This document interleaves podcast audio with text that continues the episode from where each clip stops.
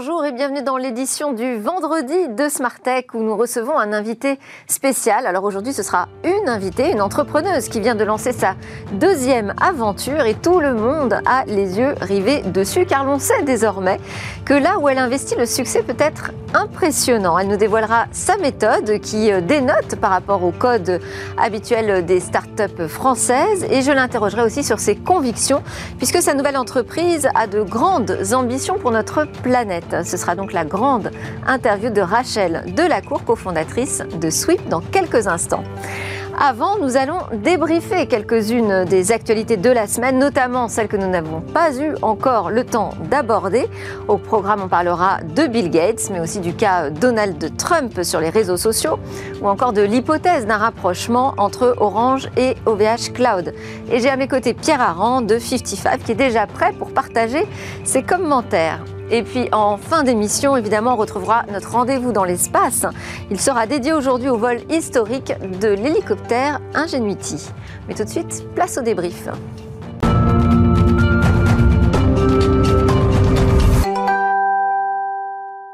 Et c'est parti pour le débrief de la semaine avec euh, mes commentateurs aujourd'hui euh, qui s'appelle Pierre Aran, je vous l'ai déjà présenté, il est associé chez 55, société de conseil euh, tech et data. Et nous avons en visio Mikim Chikli, présidente Europe Moyen-Orient de Weborama, qui est spécialiste de la science des données pour les actions marketing et médias. Bonjour déjà à tous les deux. Bonjour. Merci d'être avec moi pour débriefer ces actus de la semaine. On va parler donc, on a dit, hein, de Gates, de Trump, d'Orange, OVH Cloud, Motorola aussi, cybersécurité.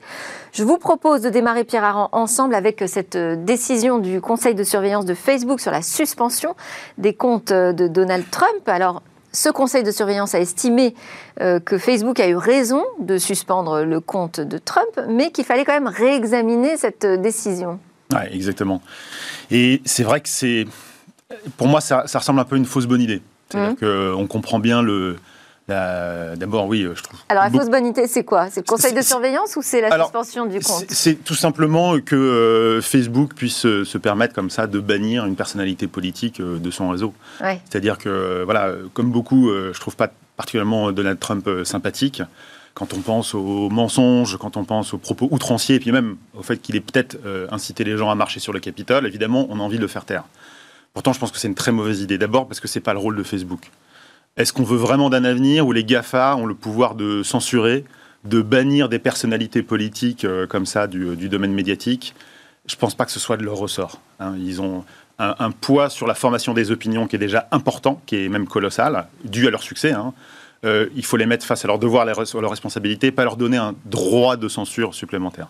Puis l'autre aspect, tout simplement, c'est je pense que c'est contre-productif. C'est-à-dire que je pense que finalement, ça renforce l'image de Trump, tribun du peuple, hum. qui affronte l'establishment médiatique. Ça peut accréditer des thèses de, voilà, de théorie du complot. Et euh, ça se retournera finalement contre ceux qui ont voulu, comme ça, euh, faire taire Trump. Alors ça pose aussi effectivement la question de ce rôle du conseil de surveillance, mais qui me chiclie, puisque euh, qu'est-ce que ça veut dire d'avoir un conseil de surveillance déjà hum. pour Facebook? Alors, euh, moi, je trouve que l'initiative du conseil de surveillance est une très bonne initiative euh, de la part de Facebook. On peut bien sûr se dire que euh, finalement, tout ça est manipulé, mais je ne crois pas. si on regarde qui compose ce conseil de surveillance, hein, qui a été créé il y a un an, c'est 20 juges, des personnalités issues de la société civile, qui sont des personnalités souvent connues ou reconnues par des actions fortes, prix Nobel de la paix, anciens journalistes, anciens premiers ministre et répartis en fait dans, différentes régions du, du, globe. Donc ça, je trouve que c'est quand même euh, assez intéressant et ils ont un rôle euh, de surveillance sur les contenus, euh, à la fois sur les contenus qui ont été retirés par les équipes de Facebook, les équipes de modération de Facebook, et puis depuis le 13 avril, en fait, ils ont euh, ce rôle également de regarder les contenus qui n'ont pas été modérés. Et, finalement, ils ont cinq valeurs qui mettent en avant, notamment la liberté d'expression. Alors on peut se dire c'est antinomique puisqu'ils ont empêché Trump de s'exprimer. Oui, la liberté d'expression, mais également l'authenticité, la sécurité, le respect de la vie privée, le droit à la dignité. Euh, et ça pose pour moi une question euh, éthique euh, importante. C'est jusqu'où on peut aller sous, le, sous l'étiquette liberté d'expression si on crée un environnement à risque sérieux avec une incitation à la violence. Finalement, que fait l'État et Facebook s'est substitué un peu à l'État en créant ce conseil de surveillance. Donc c'est là avec Pierre, on va certainement se ça. Oui, c'est ça qui pose question aujourd'hui. Hein. C'est la nécessité pour Facebook de se créer son propre conseil de surveillance. Euh, mais alors moi, ce qui m'interroge aussi dans cette affaire, finalement, c'est que là, euh, le conseil de surveillance, c'est un retour à l'envoyeur, puisqu'ils disent euh, ok, vous avez bien fait, mais enfin, il va falloir réexaminer. On ne peut pas décider comme ça euh, de couper un, compte ad vitam aeternam. Donc, c'est retour à l'envoyeur, c'est-à-dire on remet la responsabilité sur Facebook finalement. Exactement, puis je pense que ça montre aussi euh, l'ambiguïté quand même du rôle qu'il se donne là de, bannir comme ça Donald Trump de, Facebook. Et je pense qu'il réalise bien que, comme le dit Mickey, Mickey exactement, il se substitue au rôle de l'État. Qui aurait vraiment l'autorité pour prendre une décision comme ça? C'est un juge pas euh, voilà, une entité. Euh, on peut se poser la question de son utilité à partir du moment où il dit euh, bah, finalement je remets la décision entre les mains du réseau social. Oui, voilà, c'est un moyen terme, c'est-à-dire qu'ils il, poursuivent, voilà, ils confirment la décision, mais il leur donne quand même il lui donne une date limite dans le temps. Euh, Mikim, si vous vouliez ajouter un mot, je vous en prie. Sinon, on va passer euh, à l'autre sujet qui est la Commission supérieure du numérique euh, et des postes qui a livré cette semaine un document à l'exécutif qui contient 27 recommandations pour lutter contre la cybercriminalité en France. Mikim, je ne sais pas si vous voulez réagir, comme je vous ai en visio, c'est pas pratique. Euh, non, non, non, non. En fait, le, point qui m'intéresse, c'est de voir que en fait, les grandes institutions américaines, je reviens sur le point euh, Facebook, euh, disent que c'est l'un des projets constitutionnels les plus ambitieux qu'il y a en ce moment sur dans l'histoire de la gouvernance de la liberté d'expression en ligne. Le, le, problème que ça pose derrière, et on l'a bien vu quand Mark Zuckerberg était devant l'État, c'est que je pense qu'ils n'y comprennent rien et donc retour à l'envoyeur. Ouais, C'est ça.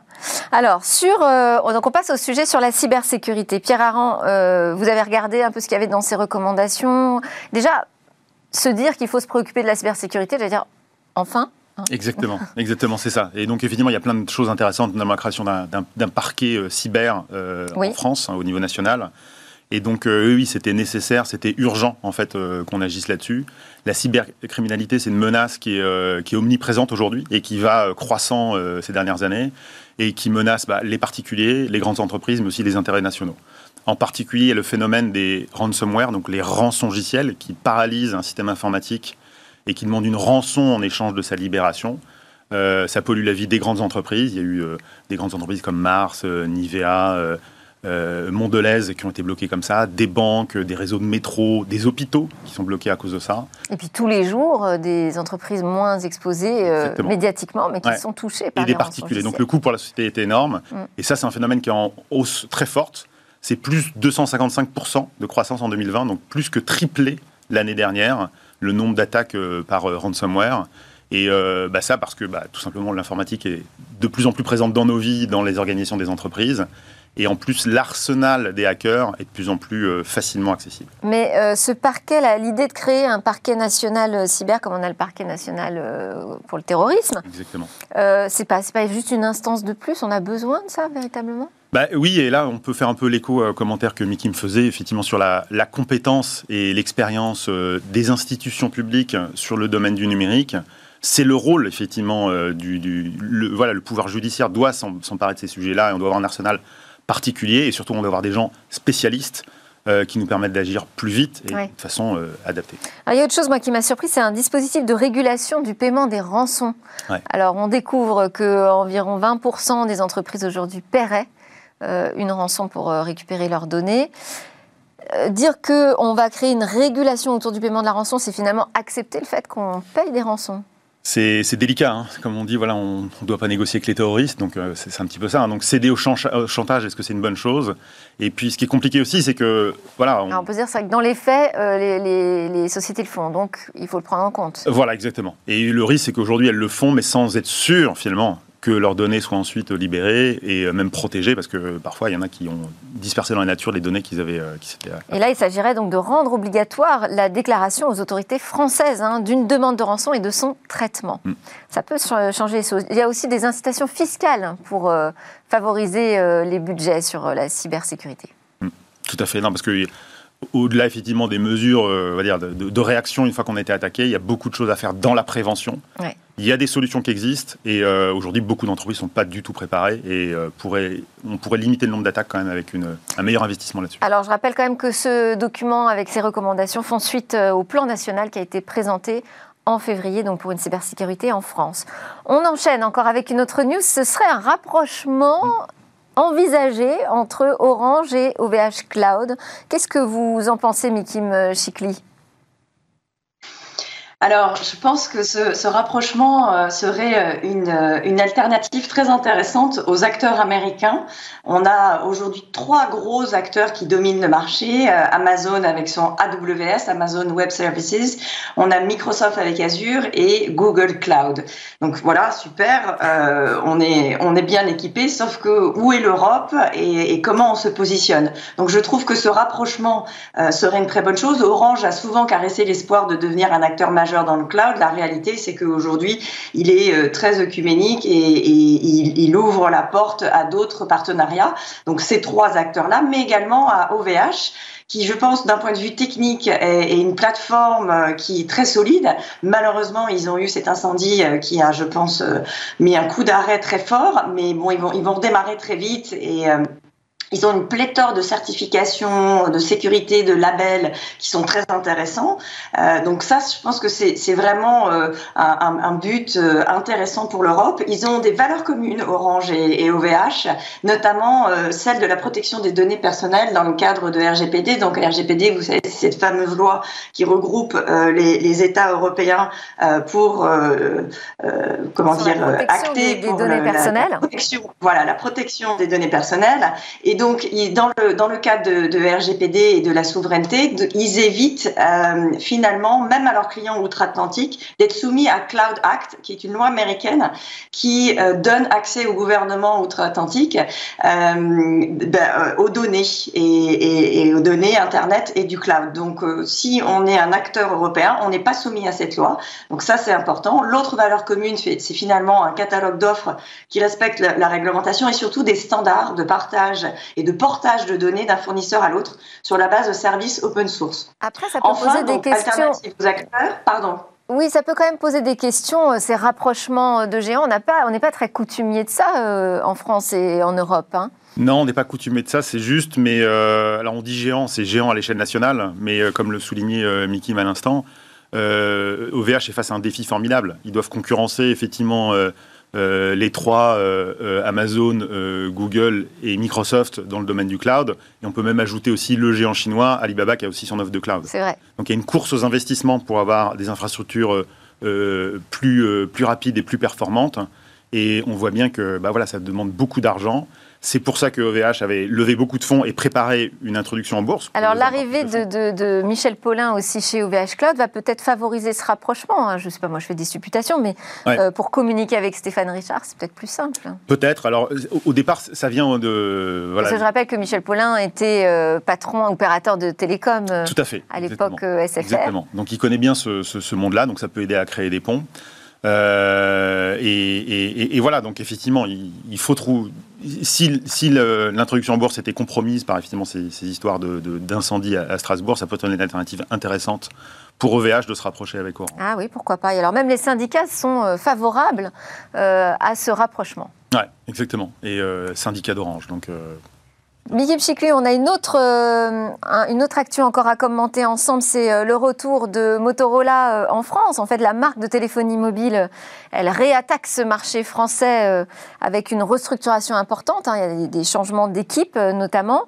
Et puis, elle annonce des ambitions importantes avec la 5G, comme la conquête de 10% du marché mobile d'ici fin 2022 et une place de top 3 Android. Alors, une réaction, Mickey Chikli bah, bravo, c'est courageux. C'est courageux. Euh, hein. c'est une jolie marque.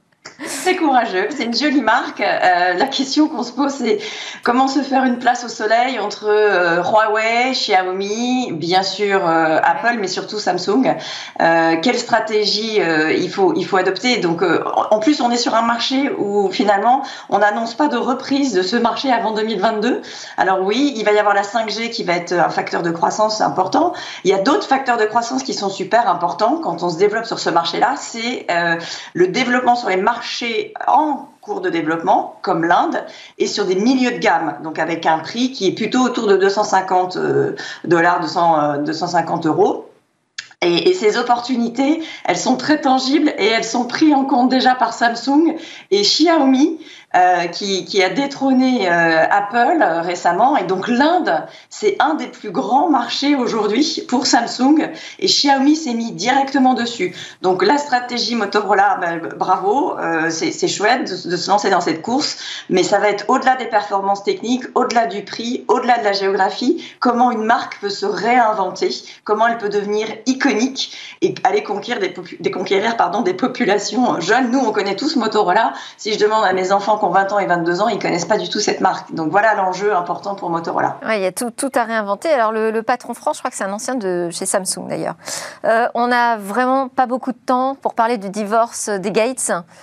Bon, nous, c'est pas tellement l'aspect divorce qui nous intéresse, c'est plus que ça remet en lumière euh, l'importance que de ce couple finalement euh, dans le secteur de la tech.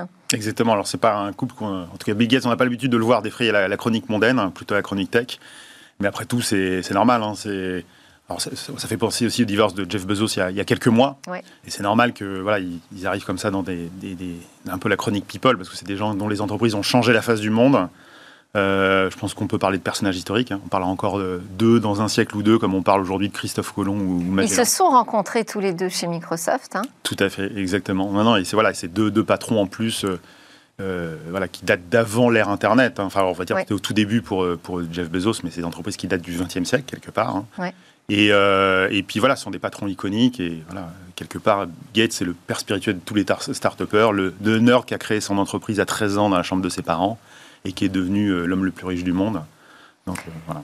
Très bien. Mikim Chikli, j'ai pas le temps de vous faire réagir. On aurait pu parler aussi de Melinda, hein, cette femme modèle finalement aussi.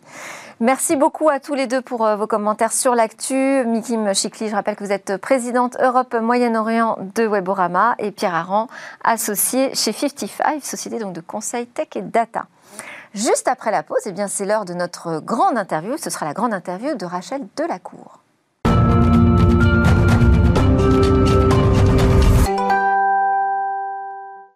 Et donc, c'est la grande interview de Rachel Delacour. Bonjour Rachel, merci beaucoup d'être avec nous depuis Osgore, où vous êtes euh, installée pour piloter vos activités.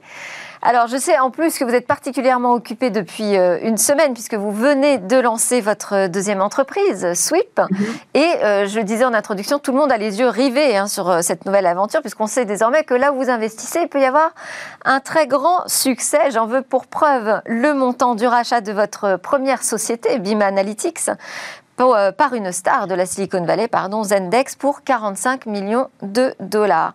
Alors, ce qui est original dans cette, dans cette première aventure, c'est que vous aviez d'abord attaqué par le marché américain avec une start-up française. Ça, c'est pas très euh, courant. Non, mais c'est la beauté aussi des, de ces plateformes SaaS, Software as a Service, qui permettent finalement, depuis, euh, bah nous, dans, dans, notre situation, c'était depuis notre chambre d'ado, euh, de tester un marché mondial, de voir comment euh, les marchés réagissent aux produits que vous, bah, que vous leur proposez. Et c'est vrai que la France pour notre première société en tout cas, la France a toujours boudé euh, ce qu'on ce qu'on faisait. C'était euh, c'était impossible d'imaginer d'analyser ces données euh, en ligne de manière distribuée en utilisant des, des, des, AWS par exemple, Amazon, etc. Donc les et, et, à contrario, les, les, investisseurs français les investisseurs et les entreprises françaises n'ont pas cru à l'époque au mode SaaS, c'est-à-dire au logiciel auquel on s'abonne dans le cloud. Alors en tout cas, sur la partie analyse de données, business intelligence, euh, utiliser des outils de cloud business intelligence, euh, ça ne fonctionnait pas du tout, en effet, oui. Alors que je vous dis, les États-Unis, euh, l'Angleterre, l'Australie, adoraient ce qu'on faisait. Donc, donc c'était, c'était intéressant pour nous de voir ben, qu'on a, on a maximisé finalement tous nos efforts à destination de ces pays. Et puis, et puis ça a payé parce qu'on a tout de suite développé une, un beau portefeuille de de clients internationaux. Euh, on a très longtemps fait 80% de notre chiffre d'affaires à l'étranger. C'est la magie du SaaS parce qu'au finalement, on est resté en France. On a ensuite mis une équipe aux États-Unis euh, pour des raisons de, de, de, de fuseau horaire, hein, tout simplement pour répondre d'un point de vue support à nos clients euh, dans les temps. Mais euh, voilà, c'est la magie du SaaS. Donc, ça nous a montré pendant cette première expérience que euh, on pouvait développer des histoires internationales très ambitieuses, globales. Et ça, ça nous sert aujourd'hui. Et donc aujourd'hui, c'est le lancement de Sweep. Alors, euh, vous allez nous le présenter un peu rapidement, mais euh, si, je devais le décrire, c'est un logiciel de gestion de son empreinte carbone.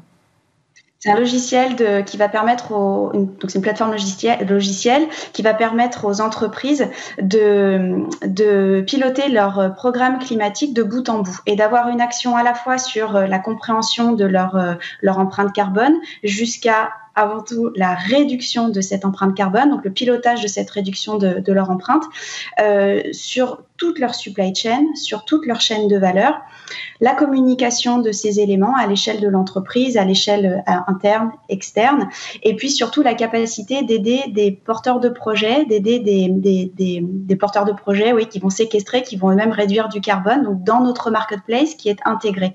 Donc jusqu'à euh, la contribution auprès de porteurs de projets qui font des choses pour, pour le climat, pour nous aider à, à réduire et à séquestrer ce, ce carbone déjà émis dans l'atmosphère. Alors, voilà, donc vraiment le pilotage de bout en bout de ce programme climatique pour les entreprises. Pourquoi avoir choisi euh, ce combat de l'empreinte carbone? Bah écoutez, on n'a plus trop le choix. Hein. Déjà, en fait, quand on, quand on pense à, aujourd'hui, moi en tant que repeat entrepreneur, si je peux me mettre dans cette case, euh, on, quand il s'agit de, de, mettre à nouveau son énergie, de mettre son temps, de mettre son argent, de mettre son réseau, de mettre le, le pool de talents qu'on a réussi à, à, créer dans notre réseau, on a, on a accès à des financements aujourd'hui beaucoup plus facilement qu'un qu'un first-time entrepreneur, on va dire. Quand on a accès à tout ça, c'est vrai qu'on se dit, mais euh, il faut absolument que ça serve à une cause, euh, à une cause euh, globale. Je veux dire, moi, je me voyais pas redémarrer un, business, un business juste pour être profitable et, un business, voilà, qui n'a pas forcément autant de sens que celui qu'on fait aujourd'hui. Et vous avez le sentiment qu'on devrait rendre obligatoire la communication de l'empreinte carbone de chaque entreprise? Ce serait quelque chose qu'il faudrait mettre en place? Il y a déjà tout un tas de, systèmes euh, euh, qui, le, demandent à certaines entreprises de certains secteurs, de certaines industries. Mais c'est vrai que de toute façon, là, les entreprises doivent prendre en compte le fait que les législateurs euh, sont en train de s'organiser pour taper du poing sur la table le plus rapidement possible. Donc nous, on essaie d'anticiper tout ça et de faire que les entreprises aient les outils qu'il faut pour, pour, pour aller chercher la, donnée carbone. Donc c'est vrai que notre passé de, business intelligence, de, de crunching de, de data, etc., nous aide incroyablement car la donnée carbone, elle est partout dans l'entreprise et elle est même surtout à l'extérieur de l'entreprise. Donc, comment permettre aux entreprises de de, cartographier tout ça et d'agir euh, sur leur empreinte carbone, sachant que ça va leur être plus que demandé très rapidement? Et ça, alors, notre mission. Quand, on a préparé cette émission, vous m'avez dit de toute façon la neutralité carbone, une entreprise aujourd'hui qui communiquerait sur euh, la neutralité carbone de son activité, euh, bah, ce serait un mensonge en fait, c'est impossible. En fait, on a donc la science fait énormément de progrès évidemment en termes de compréhension tout ça. Vous avez, euh, vous avez, euh, on a un héritage français aussi de qui, promeut l'alignement à la, à la, neutralité carbone via des gens formidables qui sont Carbone 4 par exemple. On s'est beaucoup inspiré évidemment de, la Net Zero Initiative. Je, je veux pas trop vous parler jargon, mais ce qui est sûr, c'est que une entreprise qui, donc il y a beaucoup d'entreprises qui, s'engagent aujourd'hui, qui font des, annonces et qui parlent de, on va être euh, carbone donc euh, neutre en carbone euh, euh, à, telle échelle, etc., à, tel, pas de temps, et puis à l'échelle de notre entreprise, dans notre périmètre. En fait, ce n'est pas vrai une entreprise n'a pas des frontières précises. la, responsabilité de l'entreprise en termes d'émissions carbone, elle va au-delà de son propre siège social, par exemple, ça va au-delà de ses quelques bureaux ou même de ses filiales on parle de supply chain, on parle de toute une chaîne de valeur qui va émettre du CO2, qui va émettre euh, des gaz à effet de serre du fait de, l'activité de, l'entreprise donneur d'ordre. Donc, donc, donc euh, en fait, il faut, euh, il faut que l'entreprise embrasse un alignement à la neutralité carbone mondiale en faisant un maximum d'efforts sur toute sa supply chain, sur toute sa chaîne de valeur, pour vraiment euh, orchestrer tout ça et, avoir une vraie visibilité sur les émissions euh, provoquées du fait de son activité sur tout un écosystème. Et là, on va commencer. Et quand une entreprise parle de ça, quand une entreprise s'engage sur euh, ce qu'on va appeler un scope 3. C'est pareil, j'enlève le jargon de, cette émission, mais quand on parle de ça, là, on a une entreprise qui est beaucoup plus sérieuse en termes d'engagement, bien évidemment. Et alors, vous visez des clients euh, plutôt des très très grands comptes, j'imagine, pour avoir un impact euh, maximal. Quels sont les premiers clients que vous avez séduits? Est-ce qu'il y a une adéquation entre l'objectif visé et les premiers résultats? Alors, c'est en fait, ce qui est intéressant, c'est que bien sûr, nous, pour avoir en, tant que fondateur, on est quatre cofondateurs aujourd'hui, pour avoir un maximum d'impact et puis surtout pour aller le plus vite possible, parce qu'on a une petite échelle de seulement 10 ans hein, devant nous pour euh, réussir à bouger les choses. Euh, bien sûr qu'on veut adresser les, grandes entreprises qui sont plutôt complexes, qui vont être plutôt sophistiquées, qui vont être plutôt, euh, qui vont avoir un vrai souci de, d'engagement de, la réduction de, leurs émissions. Donc, on a vraiment créé une, infrastructure qui, passe à l'échelle, qui leur permet aussi de sortir de leurs frontières pour, pour comprendre tout ça et agir sur la réduction et le pilotage de, leur programme climatique. Ces grandes entreprises, elles vont aussi, euh, elles vont dans leur chaîne de valeur, elles vont embarquer des plus petites entreprises sur la plateforme Sweep. Donc il faut aussi qu'on ait euh, une capacité à aller euh, à adresser les plus petites entreprises d'un point de vue interface utilisateur, d'un point de vue euh, onboarding qui soit le plus simple possible pour les plus petites entreprises de l'écosystème de la de la grande entreprise, d'accord?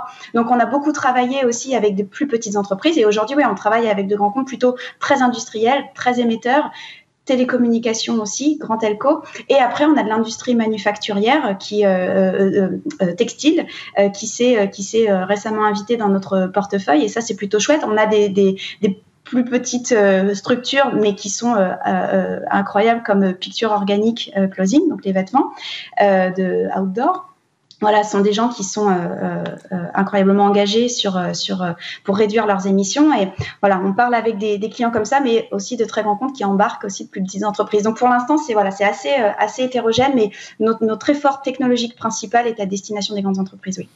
Et alors, vous l'avez évoqué, quatre cofondateurs. Il faut préciser que parmi ces quatre cofondateurs, il y a vous et votre époux. C'est quand même pas le choix le plus simple pour la gouvernance d'une entreprise. Bah écoutez, en même temps, ça fait, on a, voilà, on a, on est passé, on a passé le, le, comment dire, le cap de la première entreprise avec euh, deux enfants à bord, un qui est né à la première année de la première, de la création de la première entreprise, le deuxième au moment du rachat où vraiment on signait les papiers de l'acquisition tous les deux euh, avec mon mari euh, et, et, un gros ventre comme ça. Donc c'était, voilà, c'est des, c'est des aventures assez intéressantes à titre personnel et professionnel. Et puis non, on, on, on, on continue sur cette, voilà, écoutez, il faut croire que la dynamique de couple est faite comme ça. Bon. Et, alors là, en plus, c'est possible. Hein, je rassure tous les gens qui souhaitent se lancer en couple, c'est possible. Autre, autre, autre complexité euh, qui s'ajoute, c'est cette période de confinement. C'est-à-dire que là, vous êtes en train de recruter vos équipes 100% mm. à distance en visio. Ouais, et à l'étranger. Et donc vous les rencontrez pas, pas, du tout physiquement Non, et alors il y, en a, y en a un que j'ai rencontré physiquement il n'y a pas longtemps. J'ouvre la porte, ça faisait 4 mois qu'on ne s'était jamais rencontrés, donc, et j'ouvre la porte et je me rends compte qu'il fait 2 mètres de haut. Et ça, c'était, voilà, c'est les petites surprises, des anecdotes un peu sympas. Mais euh, ouais, ouais, non, on fait tout à distance, mais c'est génial parce que quand vous commencez à, à créer les, comment dire, la base euh, qui va pérenniser ça, qui va permettre de, de passer à l'échelle aussi en termes de recrutement, d'avoir un onboarding de, de votre personnel qui soit le plus, euh, qui soit le plus euh, efficient, on va dire, ça vous permet d'aller chercher vraiment les talents euh, là où ils sont partout dans le monde en fait. Et ça c'est un, ça c'est incroyable, c'est un, c'est, une accélération que vous donnez à votre entreprise euh, par des profils internationaux, par euh, une présence sur certains fuseaux horaires pour adresser des clients. C'est assez fantastique. Donc c'est pas simple du tout. tout le monde le sait. Hein, je veux dire, on est tous dans cette dans, cette même configuration, mais on a fait le choix d'une entreprise dite remote first. Donc d'abord en remote, on, essaie de se retrouver quand on peut, hein, et en, passant euh, voilà, en dehors des, confinements. Euh, mais c'est pour, pour nous, on pense que c'est une chance fantastique. De, de, mettre, de, voilà, de, construire sur ces bases-là. Bon, alors vous avez réalisé un, tour de table aussi. Hein. Euh, je vais citer mhm. quelques noms. New Wave, c'est un nouveau fonds d'investissement soutenu notamment par euh, Xavier Niel. 2050, qui a été fondé par euh, Marie Eklund, qui est bien connue hein, dans le monde du capital risque. La Familia, vous avez aussi des tech entrepreneurs du côté de San Francisco. De la Silicon. Est-ce que vous pouvez donner quelques trucs peut-être à ceux qui nous regardent sur comment on réussit à convaincre de super beaux investisseurs comme les Écoutez, ça a été, euh, euh, il y a eu forcément un, effort un peu moindre de notre côté parce qu'on avait déjà ce réseau, parce qu'on a à notre actif euh, la création d'une première entreprise qui a plutôt bien marché, bien fonctionné. Ensuite, je, pense que ce qui a été euh, déterminant, c'est d'avoir un discours euh, commun.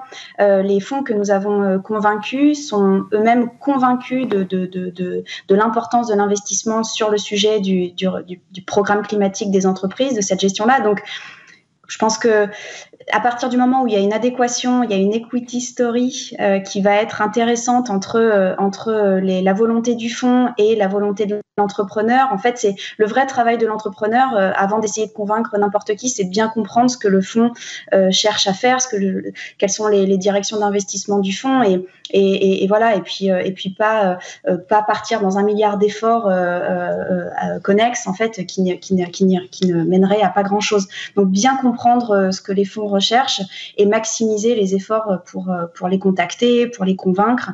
Mais euh, c'est ça en fait, c'est vraiment la compréhension du, langage, du langage commun en fait, parce qu'après c'est plus qu'un mariage, hein. vous pouvez même pas divorcer. donc, euh, donc il faut vraiment être aligné avec le fond. Ce sont des marathons. il faut que voilà que chacun soit ok pour ce pour ce marathon commun. Je disais qu'on allait parler de vos convictions. sauver la planète, c'est votre ambition. Bah, pourquoi, ça fonctionne pas pourquoi ça fonctionne pas jusqu'ici? Pourquoi ça fonctionne pas On n'arrive pas aujourd'hui à progresser sur cette question environnementale? Alors, il y a beaucoup de choses qui se passent, et tant mieux, et, euh, et la tech a commencé à s'y intéresser, et tant mieux, ce sont des acteurs supplémentaires qui se greffent euh, euh, au sujet pour faire, pour aller dans le bon sens. Euh, en fait, moi, ce, qui m'a, vraiment choqué quand j'ai commencé à vraiment creuser le sujet, les rapports du GIEC, etc., c'est de me dire, mais en fait, c'est fou, les solutions, elles existent. Tout ce qu'on voit est très anxiogène sur le euh, sujet du, changement climatique, et, à juste titre. N'empêche que les solutions existent. Et en fait, quand on a commencé à creuser en se disant, mais les solutions existent, ok, très bien, elles n'arrivent pas à passer à l'échelle, que ce soit en termes de réduction, en termes de séquestration, pourquoi il y a un lien qui se fait pas? Et c'est vrai que euh, c'est vrai que ce qu'on appelle la finance carbone aujourd'hui n'a pas évolué au rythme de la, au rythme de, de, des technologies actuelles. Donc, comment est-ce que le digital peut aussi aider à connecter ceux qui font euh, des choses fantastiques pour le pour le climat en termes de réduction, de séquestration, euh, les entreprises qui comprennent leurs responsabilités, qui disent il faut qu'on agisse maintenant. Comment est-ce qu'on fait pour financer aussi une partie des solutions euh, de gens qui ont besoin de monétiser leurs bonnes actions pour les communs. Donc, comment est-ce que le digital peut s'interfacer là-dedans? Donc, nous, notre partie, ça notre partie ça a été de dire on va pas se réinventer en tant que scientifique. Euh, voilà, je retrouve tout du jour au lendemain. N'empêche, nous, on a, une expertise digitale. On sait passer à l'échelle des infrastructures. Euh, on connaît la data. La data carbone, elle est hyper importante. Comment est-ce qu'on connecte les entreprises Comment est-ce qu'on sert les entreprises pour la gestion de leurs programmes climatiques? Pour que, in fine, les financements des entreprises puissent être déclenchés vers cette place de marché qui va abreuver des, des, porteurs de projets qui font des choses bien, qui ont besoin de vendre leur, leur, leur, leur CO2 euh, séquestré. Ça, ça passe par des, par des, l'exemple d'agriculteurs même, hein, ou de gens qui font pousser des haies, euh, qui réhabilitent euh, des champs sur ce, sur ce sujet-là et qui vont euh, pouvoir monétiser euh, une partie de leur euh, du CO2 qu'ils vont qu'ils vont séquestrer va, via leur euh, leur action euh, sur les sols par exemple. Donc ça c'est un exemple hein, mais la, la solution enfin, c'est un mix de solutions qu'il va falloir aider qu'il va falloir financer et surtout aider les entreprises à réduire et aider les entreprises à réduire leurs émissions. Et eh ben c'est c'est aussi les aider à cartographier, à comprendre et puis et puis à communiquer et avoir une action collective globale et ça ben ça c'est vrai que le digital aide beaucoup à connecter tous ces points. Très bien. Alors, on arrive euh, à la fin de ce grand entretien qui se termine par euh, une interview express. Je vous pose des questions très courtes, très ouvertes, un peu plus personnelles. Vous pouvez donner des réponses plus personnelles euh, assez brièvement aussi de votre côté si c'est possible. On va commencer par vos rêves, Rachel. Mes rêves, alors mes rêves, moi j'ai un ticket pour aller dans l'espace. Ah Donc j'attends, j'attends, j'ai mon numéro et, et ouais, j'aimerais bien que ça se passe, ça se passe le plus rapidement possible, bien sûr, via Worldview. Voilà, via une entreprise américaine. Ouais, vous êtes prête pour partir dans la stratosphère, j'ai vu ça. et vos peurs, Rachel? Euh, mes peurs, mes peurs, mes peurs, mais forcément, il y a le côté, c'est mes enfants, quoi. Me dire que j'espère qu'ils auront à peu près euh, la même vie qu'on a pu avoir nous jusqu'ici. Euh, c'est vrai que le, sujet du changement climatique est hyper, hyper prégnant, quoi, dans le quotidien, et, et j'aimerais que ce soit un petit peu moins anxiogène pour eux. Donc voilà, on fait aussi tout ça pour pour eux. Vous avez des interrogations? Euh, mes interrogations, euh, mes interrogations, c'est notre capacité à gérer ça à cette échelle de 10 à 20 ans, euh, quand je vois à quel point on n'est pas capable de, gérer la crise syrienne, etc. Je me dis, mais le, sujet des réfugiés climatiques, on n'a pas conscience de ce que ça, de, de l'impact que ça peut avoir. Et moi, les guerres civiles, ça me fait peur. voilà, c'est très anxiogène, hein, tout ce que je vous dis. Mais l'interrogation, c'est à quel point les politiques, dans un temps court, vont être capables de gérer euh, l'afflux de réfugiés climatiques. Quoi. Donc, si on peut gérer le problème à la source, euh, voilà, on va, on va tenter de tous euh, s'y mettre. Et alors, vous vous voyez où dans 5 ans? Vous aurez atteint quel objectif? Bah, dans cinq ans, euh, dans cinq ans, j'espère, euh, j'espère avoir un maxi, j'espère avoir euh, des indicateurs clés donc de succès qui seront un maximum de tonnes de CO2 qu'on aura réussi, de, de, gaz à effet de serre qu'on aura réussi à faire réduire aux entreprises et un maximum de tonnes de CO2 qu'on aura réussi à faire séquestrer de par l'investissement qui aura été fait par ces mêmes entreprises. Eh bien, on ne peut que se joindre à vous pour ces vœux. Merci beaucoup, Rachel Delacour. Je rappelle que vous êtes donc cofondatrice désormais de Sweep. Et puis, comme vous êtes une passionnée euh, d'espace, et eh bien restez derrière votre écran puisque la suite de l'émission va vous intéresser. On va revenir sur l'exploit d'Ingenuity et son vol historique autour de Mars.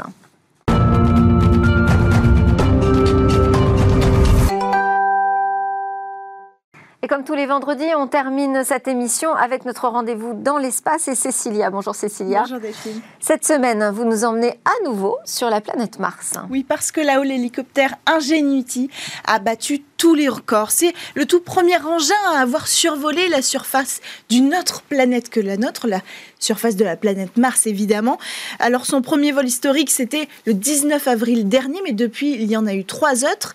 Et le dernier, lors de son dernier vol vendredi dernier, euh, il a parcouru une distance aller-retour d'environ 266 mètres et il a atteint la vitesse record de presque 13 km, c'est ce que vous voyez sur les images, euh, pendant deux minutes de vol. En fait, il a pulvérisé ses performances parce que pour le tout premier vol, par exemple, euh, ça n'avait duré que 30 secondes à seulement 3 mètres de hauteur et puis pour un vol stationnaire. Donc la différence est énorme. Alors, grâce à ce premier vol record, ce dernier vol record, ça a fait basculer la mission de l'hélicoptère. Parce qu'à l'origine, euh, s'il est sur Mars, c'est d'abord avec l'objectif d'être un démonstrateur technologique, avec deux objectifs simples. Le premier, c'est de montrer, de prouver qu'on est capable de faire voler un engin sur une autre planète que la nôtre. Et le deuxième objectif, c'est de montrer qu'on peut récupérer les informations de ce vol. C'est très important qu'on peut communiquer avec euh, cet appareil. Il n'a pas vocation à conduire d'expériences scientifiques comme les rovers qui sont sur la planète Mars, mais Face à de tels résultats, évidemment, la NASA a décidé, et c'est la bonne nouvelle de la semaine, de prolonger la mission d'Ingenuity de 30 jours. Rappelez-nous déjà comment Ingenuity est arrivé sur Mars. Alors cet hélicoptère, il est arrivé sur Mars grâce à Persévérance, vous le savez. Le 18 avril dernier, on a même fait une émission spéciale sur ce plateau. Euh, le 19 euh, euh, février, pardon, j'ai dit 18 avril, mais c'était le 18 février. Il a traversé l'espace dans un voyage de près de 500 millions de kilomètres, caché dans le ventre de Persévérance. Finalement, le 4 avril, il a pu quitter le châssis du rover pour toucher le sol martien et il est resté là quelques jours survivant à ses toutes premières nuits dans, euh, sur la surface de la planète rouge parce que euh, c'est pas évident. En moyenne, à cette époque-là, c'est moins 90 degrés Celsius. Et puis ensuite, quelques jours plus tard, il a pu, après les premières vérifications, se lancer sur la surface. Alors justement, expliquons ce qui relève de l'exploit technologique. Ben, en fait, le plus gros défi, c'est l'atmosphère de la planète rouge parce que elle n'est pas du tout la même que sur Terre. Elle est considérablement plus fine, que la nôtre. Elle représente moins de 1% de la densité de l'atmosphère terrestre, donc il est beaucoup plus difficile de s'élever dans les airs sur la planète Mars. Il fallait donc un robot qui soit à la fois léger et puissant. Résultat, il fait euh, seulement 1,8 kg et pour décoller dans l'atmosphère ténue, euh, il est équipé de pales en fibre de carbone de quand même 1,2 mètres d'envergure qui tourne à 2400 tours minutes. C'est l'équivalent du rotor principal d'un hélicoptère ici sur Terre, donc il n'a pas le même euh, gabarit. Donc, petit poids, grande puissance. Et puis il y a un autre défi sur la planète rouge, c'est qu'on ne peut pas guider le robot en temps réel. Ce n'est pas possible. Il doit décoller, voler et atterrir de façon autonome avec un minimum d'instructions envoyées euh, à l'avance par les ingénieurs de la NASA. Alors il y a ces deux caméras, l'une pointée vers le sol, l'une pointée en avant, qui vont enregistrer le parcours pour envoyer ensuite les images en plus des données aux ingénieurs. C'est pour ça que le transfert d'informations devait absolument être réussi pour que toute la mission soit réussi. Et comment communique-t-il? Alors, il est équipé d'un système radio embarqué, évidemment, et ce système, il reçoit les commandes et il transmet les images. Mais ce qui est très important à comprendre, c'est que sans le rover Perseverance, Ingenuity ne peut pas communiquer. Il envoie toutes ces informations au rover Perseverance qui a lui-même une antenne euh, sur, euh, sur, euh, sur la surface du robot. Donc ensuite, c'est le rover Perseverance qui, via la sonde MRO qui tourne en orbite autour de la, de la planète Mars, va ensuite envoyer à la Terre. Donc il y a deux intermédiaires. Tout ça se passe grâce au rover. Et alors, euh, d'un point de vue énergie, comment est-ce qu'il fonctionne Avec l'énergie euh, solaire, euh, l'appareil est petit, donc c'est une vraie contrainte parce que il fait tout au plus 50 cm d'envergure, c'est un cube. Hein. donc les batteries aussi sont petites, elles pèsent seulement 273 grammes. c'est l'équivalent, elles font une capacité de 36 Wh, c'est l'équivalent de trois batteries de smartphone aujourd'hui. Donc c'est vraiment très peu et surtout qu'avec tout ça, elles doivent charger tous les appareils qui composent Ingenuity, c'est-à-dire le processeur, le capteur, le système de communication, la centrale à inertie, l'altimètre, les caméras et bien sûr le système de propulsion pour décoller quand même sur la planète Mars. En plus de ça, il faut qu'il survive euh, cet hélicoptère aux nuits. J'en ai parlé tout à l'heure. Donc la nuit, il va dépenser de l'énergie pour garder une température minimale pour ne pas geler littéralement sur place, ce qui limite les temps de vol parce que le matin, il faut qu'il recharge ses batteries qu'il a dépensées la nuit. Ensuite, il pourra voler, mais il ne peut pas voler trop tard parce qu'avant de retourner euh, se coucher, si j'ose dire, il faut encore qu'il recharge ses batteries pour affronter euh, la nuit suivante. Donc résultat, un tiers seulement de l'énergie euh, d'Ingenuity est dédiée concrètement au vol et en plus il est très limité par ses propres capacités, il faut le dire. Autre contrainte, puisqu'il utilise les caméras pour se guider, il ne peut pas voler la nuit. Et s'il y a trop vent, puisqu'il est petit, il ne pourra pas voler non plus. Donc maintenant on connaît bien euh, ses capacités, mm. de quoi il est capable, à quoi va-t-il servir? Maintenant il va passer en phase opérationnel. Une nouvelle phase durant laquelle l'hélicoptère va effectuer bien des missions de reconnaissance hein, pour l'astromobile Persévérance au début de sa mission scientifique, puisqu'elle ne fait que débuter. Hein. Euh, ils vont travailler en équipe, il va servir de compagnon au rover, il pourra partir en éclaireur, par exemple, vérifier la viabilité d'un parcours, vérifier qu'il n'y a pas d'obstacles, qu'il n'y a pas de rochers, qu'il n'y a pas euh, euh, de contraintes qui obligeraient Persévérance à changer son parcours grâce à ces caméras on peut faire des modélisations euh, géographiques, des cartes 3D, des évaluations géologiques. Et donc, ça va être un véritable euh, compagnon de route du rover Persévérance qui va permettre aussi de préparer les futures missions et qui va accompagner euh, Persévérance dans sa mission principale, qui est, je le rappelle quand même, de trouver une trace de vie passée ou existante biologique sur la planète Mars.